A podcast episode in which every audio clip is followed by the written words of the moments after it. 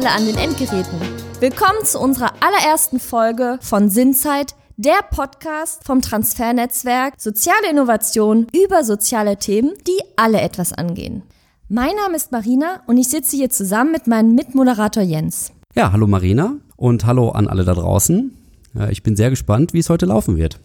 Ja, ich auch, denn in der heutigen Folge sprechen wir über das Thema, wer kann alles forschen? Und hier erstmal eine Frage an dich, Jens. Worum geht es denn da eigentlich heute? Denn wer kann denn wirklich alles forschen? Nun ja, wir wollen uns heute ein bisschen mit partizipativer Forschung auseinandersetzen. Und wie der Name ja schon sagt, da steckt das Wort partizipativ drin und das heißt sowas wie Teilhaben. Mhm. Und wenn wir uns jetzt mal die konventionelle Forschung anschauen, geht es immer darum, dass ein Forscher, eine Forscherin äh, sich eine Forschungsfrage überlegt, dazu eine Theorie, eine These aufstellt und die anhand wissenschaftlicher Methoden überprüft. Wenn es jetzt darum geht, Menschen zu beforschen, ist es allerdings immer so, dass meistens über diese Menschen geforscht wird mhm. und weniger mit ihnen. Also stellen wir uns so ein bisschen heute hier die Frage, wie können wir Menschen mit in die Forschung einbeziehen und wie weit ist das gut? Gibt es da Grenzen? Gibt es, welche Chancen bietet das auch? Und stellt das vielleicht unsere konventionelle Forschung in Frage? Dazu haben wir uns auch eine wahre Expertin auf diesem Gebiet eingeladen. Wir begrüßen heute hier bei uns im Studio Jana Offergeld. Jana Offegeld hat Erziehungswissenschaften studiert, hat geforscht zum Thema Menschenrechte im Kontext der Behindertenhilfe und Psychiatrie und promoviert aktuell, ist sozusagen auch fast abgeschlossen auf diesem Wege und hat promoviert zu dem Thema Unterstützung der Selbstbestimmung oder fremdbestimmte Stellvertretung. Rechtliche Betreuung aus Perspektive von Menschen mit Lernschwierigkeiten. Liebe Jana, ich begrüße dich recht herzlich. Hallo Jens, hallo Marina. Erstmal vielen Dank für die Einladung. Ich freue mich sehr, hier zu sein. Wir freuen uns auch, dass du hier bist. Genau. Liebe Jana, bevor wir uns der Frage nähern, ob nun wirklich jeder oder jede forschen kann, was heißt für dich partizipative Forschung und was zeichnet diese aus? Ja, Jens, du hast es ja gerade selber schon angesprochen. Die partizipative Forschung hat sich quasi aus einer Kritik an der traditionellen Forschung heraus entwickelt. Und da gibt's für mich vor allem drei Aspekte, die wichtig sind. Also in der traditionellen Forschung, auch das hast du schon angesprochen, werden bestimmte Personengruppen oft nur beforscht. Also es wird ihre Lebenssituation, ihre Welt erforscht ohne dass diese Personen aber wirklich mitsprechen können darüber, wie das getan wird und zu welchen Fragestellungen. Das sind zum Beispiel Menschen mit Behinderungen, das waren lange Zeit auch Frauen beispielsweise, Menschen mit äh, Fluchterfahrung und andere Personen, die eben besonders wenig Zugang zur Hochschule haben. Und das ist so der erste wichtige Aspekt, würde ich sagen, was partizipative Forschung auszeichnet, ist, dass die Menschen, dessen Lebenswelt erforscht wird und die von dem Thema betroffen sind, dass die nicht nur beforscht werden, sondern mitentscheiden, zum Beispiel darüber, welche Fragen überhaupt erforscht werden und auf welche Weise das geschieht. Genau, und es gibt quasi die partizipative Forschung, dann gibt es noch eine Stufe höher, würde ich fast sagen. Das muss ich an der Stelle kurz nur anmerken. Es gibt noch die betroffenen kontrollierte oder emanzipatorische Forschung. Da ist es so, dass dann wirklich die ForscherInnen gleichzeitig auch die Betroffenen sind. Das ist zum Beispiel bei Gender Studies, ähm, wenn Frauen Gender Studies machen und über die Situation von Frauen forschen oder wenn Menschen mit Behinderung über die Situation von Menschen mit Behinderung forschen, nennt man das Disability Studies. Da ist es eben keine Mitentscheidung, sondern da kontrollieren die Betroffenen jeden einzelnen Schritt im Forschungsprozess. Aber so als Minimum für partizipative Forschung ganz wichtig als allererstes, die Menschen, die erforscht werden oder dessen Leben erforscht wird, dürfen mitentscheiden. So, als zweites hätte ich dann noch, als zweites Merkmal, dass partizipative Forschung auch immer solidarische Forschung bedeutet. Also, das heißt, es geht eigentlich immer darum, soziale Missstände zu erforschen und der Ansatz oder die Motivation dahinter ist eigentlich auch immer, diese Missstände, ja, anzugehen und zu verbessern. Und drittens würde ich sagen, auch das ist eben so ein Kontrast zu einer traditionellen Forschung, dass beide Seiten eigentlich auch von dieser Zusammenarbeit profitieren müssen. Du hast gesagt, dass es Einzug in die traditionelle Forschung gehalten gehalten hat oder beziehungsweise der ein bisschen gegen, übergetreten ist. Wie ist diese Entwicklung gekommen? Gab es da einen besonderen Auslöser oder was sind die Ursprünge dieser Bewegung? Mhm, da gibt es, glaube ich, tatsächlich mehrere Ursprünge. Also es lässt sich nicht so festmachen, Herr oder Frau A oder B haben partizipative Forschung erfunden. Es gibt einmal eine starke Entwicklung aus diesen sogenannten emanzipatorischen Forschungsansätzen. Das heißt, das ging beispielsweise in der Frauenforschung los, dass man im Rahmen der Gender Studies, dass Frauen, die gleichzeitig Wissenschaftlerinnen waren, gesagt haben, es reicht uns, dass Männer unsere Lebenswelt erforschen und uns erforschen und wir müssen das selber quasi in die Hand nehmen. Dann gab es auch in der sozialen Arbeit eine große Bewegung, das äh, nennt sich in dem Bereich dann eher partizipative Aktionsforschung. Da war es eher so, dass WissenschaftlerInnen auf betroffene Personengruppen zugegangen sind und selber gesagt haben, okay, wir erforschen euch, aber eigentlich müssten wir euch auch mal stärker einbeziehen. Also so richtig lässt sich das gar nicht fest setzen oder legen, wann genau das losgegangen ist. Mich hat jetzt interessiert, ob es auch Kritik an diesen verschiedenen Forschungsansätzen gibt. Jetzt gerade mit der partizipativen Forschung, die du ja in, auch unter anderem in deiner Doktorarbeit beforscht hast. Was sind hier die Kritikansätze? Also die Kritik jetzt quasi an partizipativer Forschung, die gibt es natürlich. Ist wahrscheinlich auch ganz normal, wenn es als Gegenbewegung startet, dass sich dann auch einige Vertreter in der traditionellen Forschungsströmung ja dagegen sträuben oder da Kritik ansetzen. Also eins ist ganz klassisch, dass gesagt wird, dass man dadurch, dass man solidarisch forscht, ja vielleicht auch so ein bisschen die Ergebnisoffenheit aufgibt. Also ganz mhm. wichtig beim Forschen und in Wissenschaft ist das Prinzip der Ergebnisoffenheit, dass ich eben vorher nicht weiß, was dabei rauskommt. Und und da hatte ich jetzt so die Erfahrung gemacht in einigen Fällen, wo ich dann vielleicht mal über meine Doktorarbeit gesprochen habe oder die vorgestellt habe, dass so das Argument kam, aber wenn man solidarisch forscht, dann ist das nicht mehr offen. Und dem würde ich entgegensetzen, dass das natürlich, also auch partizipative Forschung muss sich an die Regeln halten. Und das ist auch ein Vorwurf, den ich finde, den sich jede Forscherin und jeder Forscher stellen muss, egal worum es geht. Also auch in nicht partizipativer Forschung. Genau, weil man spricht ja von Forschung oft oder man benutzt benutzt dieses Bild vom Elfenbeinturm und du hast ja auch genau. ähm, von diesem Regelwerk gesprochen. Gibt es denn sozusagen Minimalstandards, die Voraussetzung ist für eine solche Forschung, die du betreibst? Mm, ich würde sagen, also es gibt ja einmal die Minimalstandards dafür, dass man es partizipativ nennen kann. Das ähm, hatte ich ja gerade schon erwähnt, mit dass Leute mitentscheiden dürfen mhm. im Prozess und dass es um soziale Missstände geht und beide Seiten auch tatsächlich davon profitieren. Und Ansonsten geht es wirklich um die sogenannten Regeln guten wissenschaftlichen Arbeitens. Die gelten für jede Form von Forschung und damit auch für partizipative Forschung. ein wichtiges Prinzip habe ich ja gerade schon genannt. Das sind die oder ist die Ergebnisoffenheit. Es geht darum, systematisch Wissen zu ermitteln. Das heißt, ich muss quasi einen genauen Plan haben, nach dem ich vorgehe. Und dieser Plan muss auch transparent sein. Das heißt, andere WissenschaftlerInnen, aber auch die Öffentlichkeit muss hinterher nachvollziehen können, wie bin ich denn eigentlich auf meine Ergebnisse gekommen mhm. damit man im Zweifel auch diese Ergebnisse anzweifeln kann. Das sind so zwei wichtige. Es gibt noch das Prinzip der Objektivität. Da streitet man in der partizipativen Forschung ein bisschen drum. Mhm. Das sind so einige. Es gibt natürlich viel mehr, aber ich möchte auch nicht zu sehr ausholen. Also geht es auch darum, das Rollenverständnis der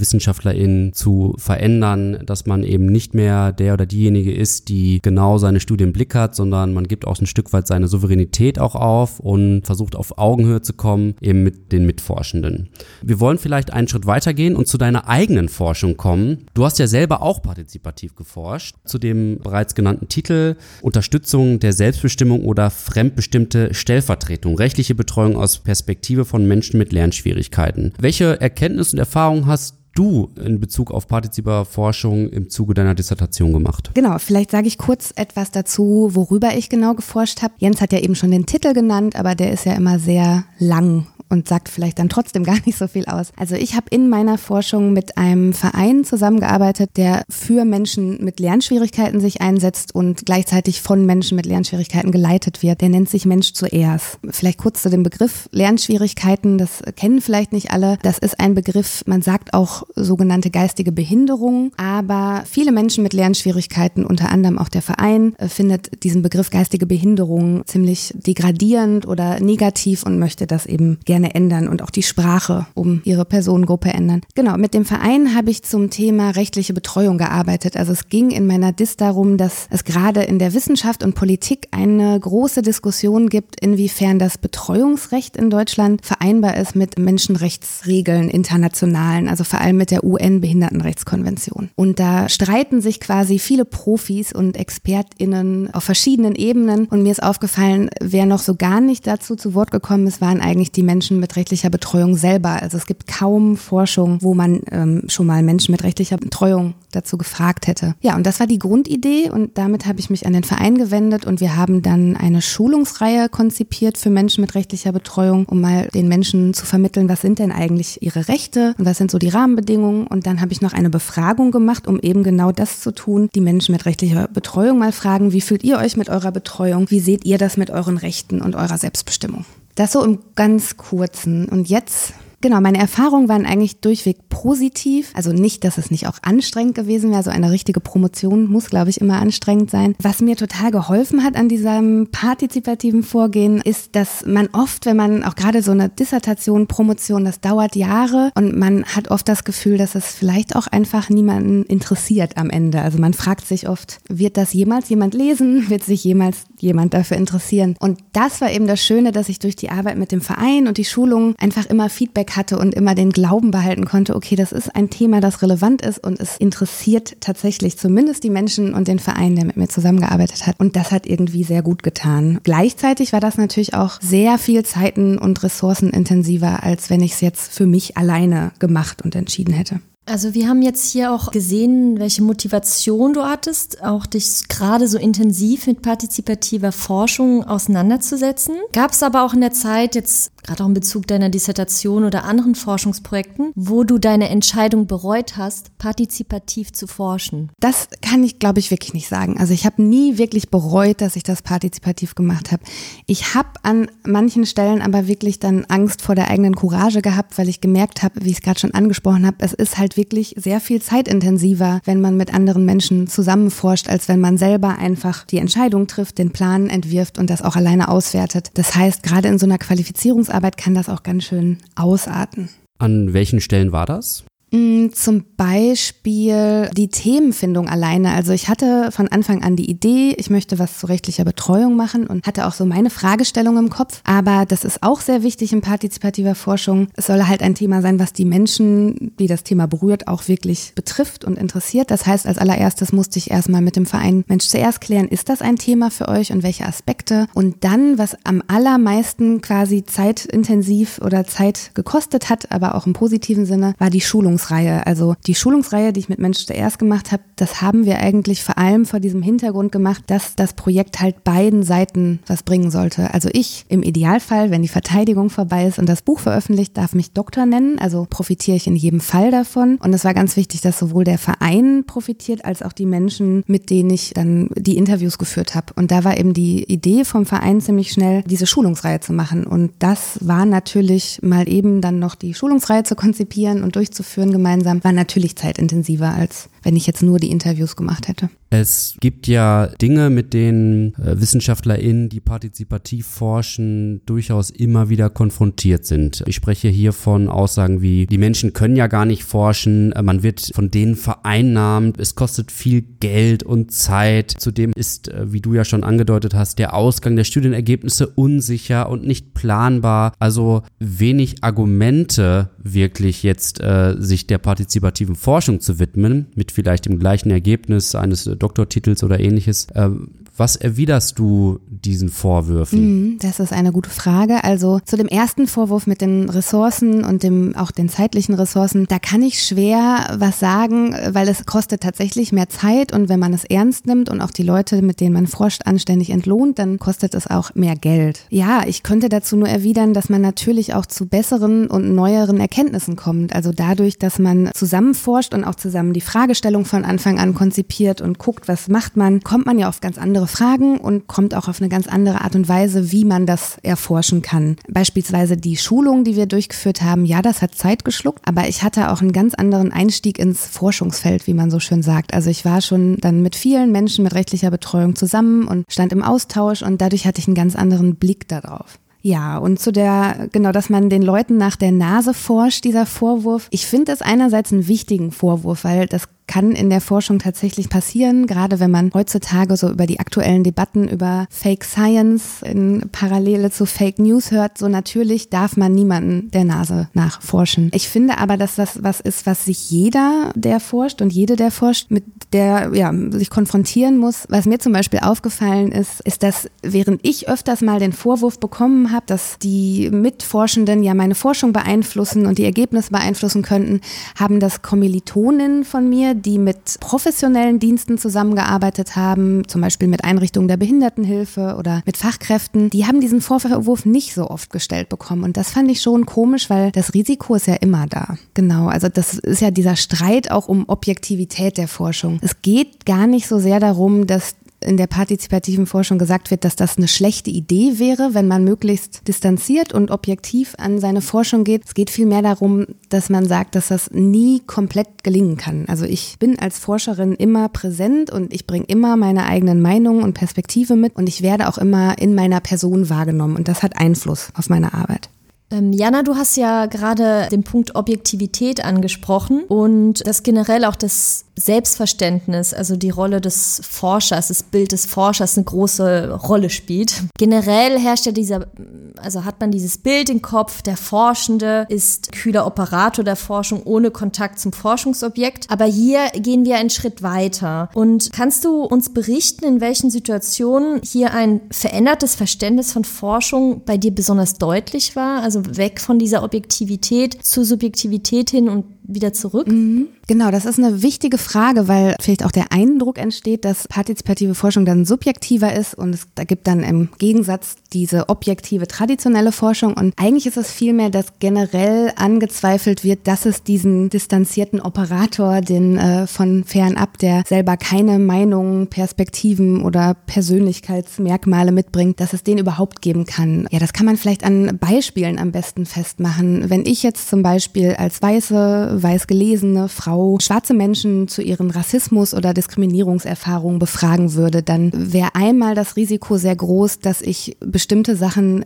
gar nicht erfasse oder verstehen kann, weil sie einfach so fern von meiner Lebenswelt sind. Und gleichzeitig wäre die Gefahr auch ziemlich groß, dass die Menschen, die ich befrage, sich ja mir gegenüber vielleicht auch gar nicht in der Weise öffnen können, weil sie vielleicht gar keine Lust verspüren, wieder einer weißen Person persönliche, teilweise sehr verletzende Erfahrungen zu erzählen und dann wieder quasi von von außen beforscht und bewertet zu werden. Also es kann dann einfach ein ganz anderes Interview geben. Wenn jetzt zum Beispiel, man sagt in der Wissenschaft ja Peer dazu, also wenn eine andere schwarze Person diese Person interviewt und gleichzeitig umgedreht, glaube auch ich, wenn ich als Frau jetzt zu meinen Diskriminierungserfahrungen mit Männern interviewt werden würde, hätte ich ein ganz anderes Gefühl, wenn das ein Mann macht, vielleicht auch in der Sorge oder Angst, dass bestimmte Dinge nicht verstanden werden würden oder dass ich mir irgendwie Sorgen machen müsste. Mhm. Genau, genau. Genau. Und ich glaube, das ist so, das meinte ich nochmal mit dem, man kann das nicht abstellen. Also auch als ich die Menschen mit Lernschwierigkeiten interviewt habe, ich konnte mich nicht als Peer dahinstellen. Die wissen, dass ich eine andere Lebenswelt habe und das hat was anderes, wenn man dann interviewt. Das ist so der Gedanke dahinter. Mhm. Heißt das dann weitergedacht, dass Menschen besser oder schlechter geeignet sind für bestimmte Forschungsfragen mit äh, bestimmten Gruppen oder äh, sind die Ergebnisse einfach nur anders und aus einer anderen Perspektive heraus zu betrachten?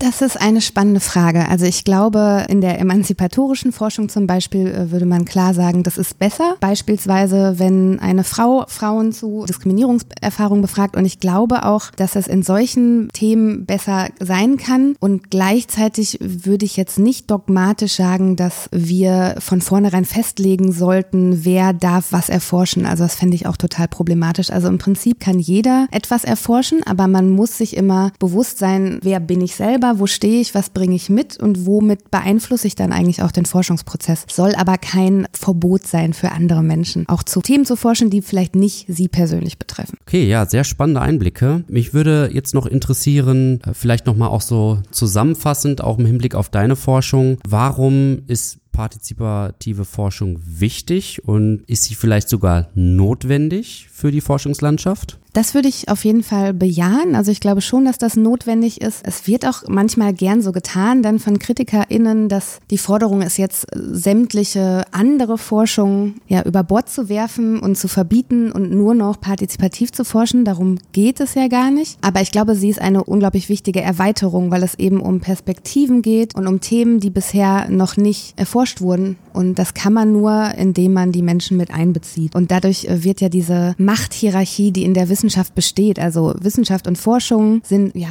ziemlich elitäre Handlungsarbeitsfelder und das muss einfach langsam aufgebrochen werden, meiner Meinung nach. Ich hätte auch ein Beispiel dazu. Ja, gerne.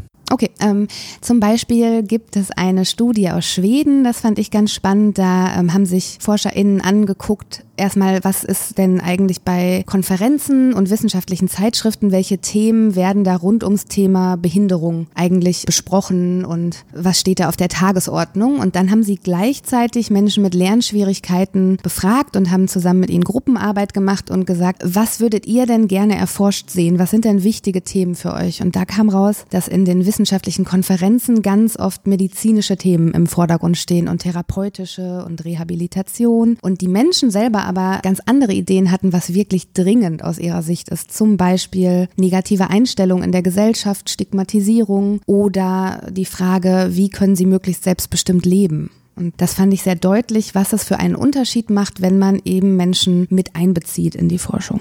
Jana, in deiner aktuellen Arbeit spielt partizipative Forschung ja auch eine große Rolle. Du arbeitest gerade im Projekt Sozialwissenschaftsladen in dem Forschungsfragen aus der Zivilgesellschaft und Praxis in die Hochschule vermittelt wird. Also das ist das Ziel. Genau. Ich finde den Begriff des Sozialwissenschaftsladen auch interessant. Man denkt da an so einen kleinen Laden, wo man ja. reingehen kann. Das hörst du wahrscheinlich auch oft. Du selbst forschst in diesem Projekt nicht, sondern ermöglichst anderen Menschen partizipative Forschung. Wie sieht der Alltag in dem Sozialwissenschaftsladen für dich aus? Genau, vielleicht kurz zum Namen, weil das wirklich ganz lustig ist. Wir haben gestartet als Science Shop Exklusionsrisiken. Oh das war der Name, den wir im Antrag hatten. Ja. Ähm, und es ging, wie es auch jetzt geht, darum, eben Menschen Zugang zur Hochschule zu ermöglichen, die das sonst eher nicht haben. Und uns ist aber eben direkt aufgefallen, dass dieser Name alleine schon so exkludierend ja, und ähm, ja. schwierig mhm. ist, dass äh, wir dachten, nein, da muss was anderes her. Und dieser Sozialwissenschaftsladen, das ist wirklich die Idee gewesen, dass man tatsächlich an so eine Art Laden denkt. Wir haben dann auch so das verbildlicht und wir sind eben eine Art Anlaufstelle, Laden, wie man es immer nennen will, für Vertreterinnen und Vertreter aus Praxis und Zivilgesellschaft. Also bei uns kann man sich melden, beispielsweise als Einzelperson oder als Interessensvertretung, als Selbstvertretungsorganisation, als Verein. Wenn man eine Frage oder ein Problem oder ein bestimmtes Forschungsthema hat, was man gerne erforscht sehen würde.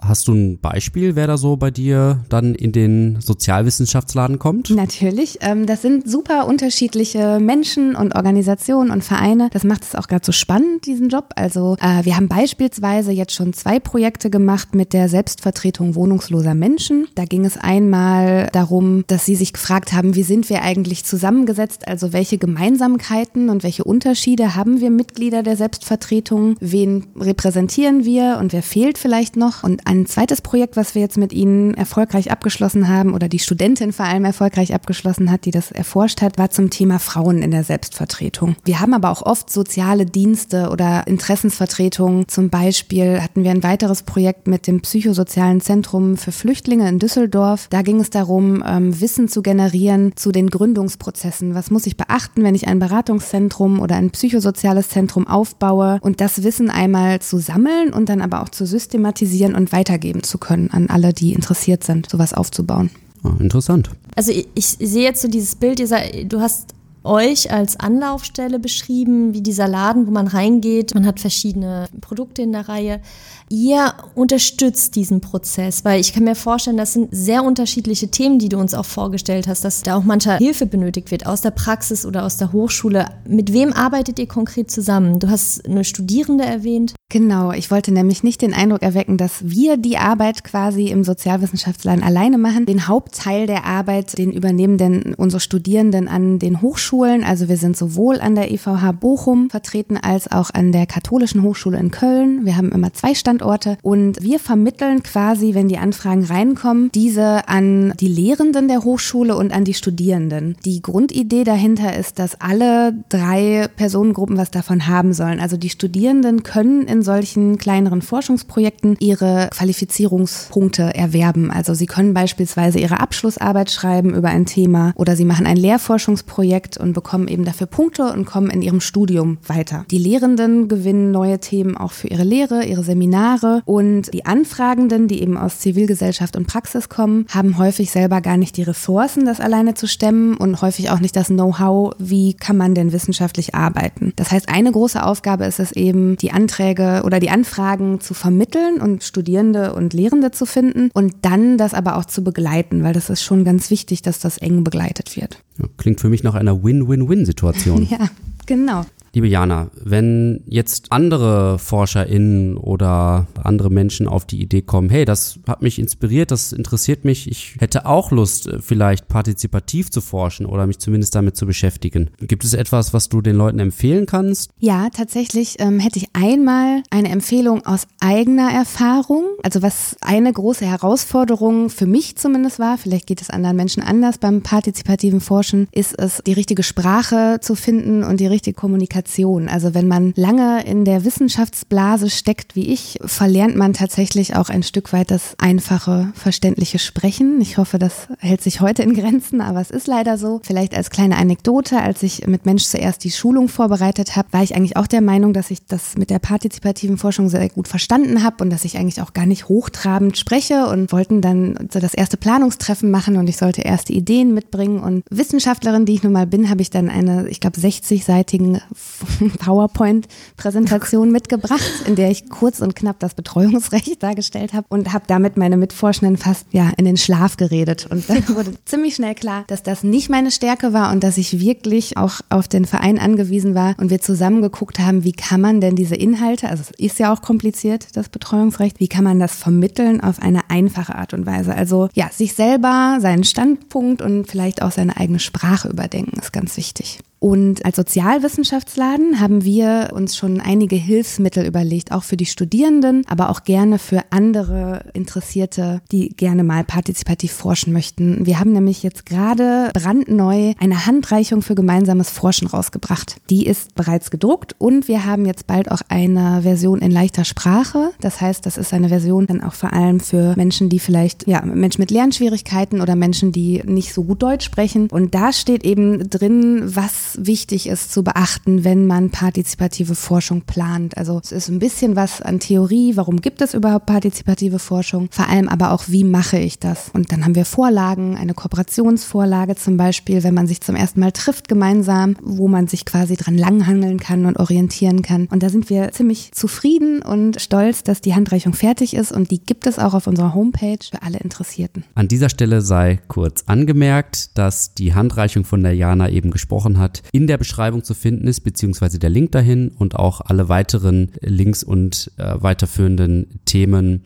über diesen Podcast. Wenn ihr Interesse habt, weitere Informationen zum Sozialwissenschaftsladen zu lesen oder auch zu sehen, welche Forschungsprojekte gibt es dort, dann könnt ihr einfach unter www.sozial-wissenschaftsladen.de nachschauen und da findet ihr genau auch diese Handreichung, von der Jana gerade gesprochen hat. Liebe Jana, wir kommen langsam zu einem Abschluss und wir im Team haben uns eine kleine Rubrik überlegt und du bist jetzt die erste, die, die äh, als erstes darauf antworten darf. Und äh, zwar möchten wir unseren ZuhörerInnen neben den ganzen Informationen, die du uns ja gegeben hast, äh, noch eine Empfehlung mit auf den Weg geben. Und die Empfehlung soll ein Mensch sein. Also mit welchem Menschen sollten sich deiner Meinung nach die ZuhörerInnen beschäftigen? Also mit welchen Menschen sollten sie Zeit verbringen? Vielleicht ganz kurz noch erklärt, es kann irgendein Mensch sein, eine Künstlerin, Schauspielerin, eine Regisseurin, eine Autorin, alles, was dich inspiriert hat vielleicht auf deinem Lebensweg. Und wir sind gespannt, wer dieser Mensch ist. Ja, spannende Frage. Ich hoffe, das klingt jetzt nicht anbiedernd, weil es tatsächlich meine Zweitprüferin meiner Promotion ist, also meine sogenannte Doktormutter. Aber ich sage es jetzt trotzdem einmal, ich würde da Theresia Degner vorschlagen. Also sie ist nicht nur meine Doktormutter, sondern sie ist eine äh, sehr bekannte Vertreterin der Disability Studies. Die hatte ich ja eben kurz schon mal angeschnitten. Und sie ist selber eben eine Wissenschaftlerin und Juristin mit Behinderungen und setzt sich eben sowohl in Deutschland als auch international sehr ein für die Rechte von Menschen mit Behinderung. Und sie hat mich sehr früh inspiriert, in diese Richtung zu gehen und dazu zu forschen. Und ich finde auch, dass sie es schafft, immer sehr komplexe rechtliche Themen gut runterzubrechen. Also diese Frage nach der einfachen, verständlichen Sprache, finde ich, hat sie ganz gut drauf. Also sie schafft es ganz gut, einfach über Themen zu reden, die eigentlich sehr komplex und kompliziert sind. Und so komplizierte Fragen wie, was können wir alle tun, um die Menschenrechte aller Menschen, auch von Menschen mit Behinderung zu schützen, das ganz gut darzustellen und runterzubrechen. Vielen Dank, Jana. Ich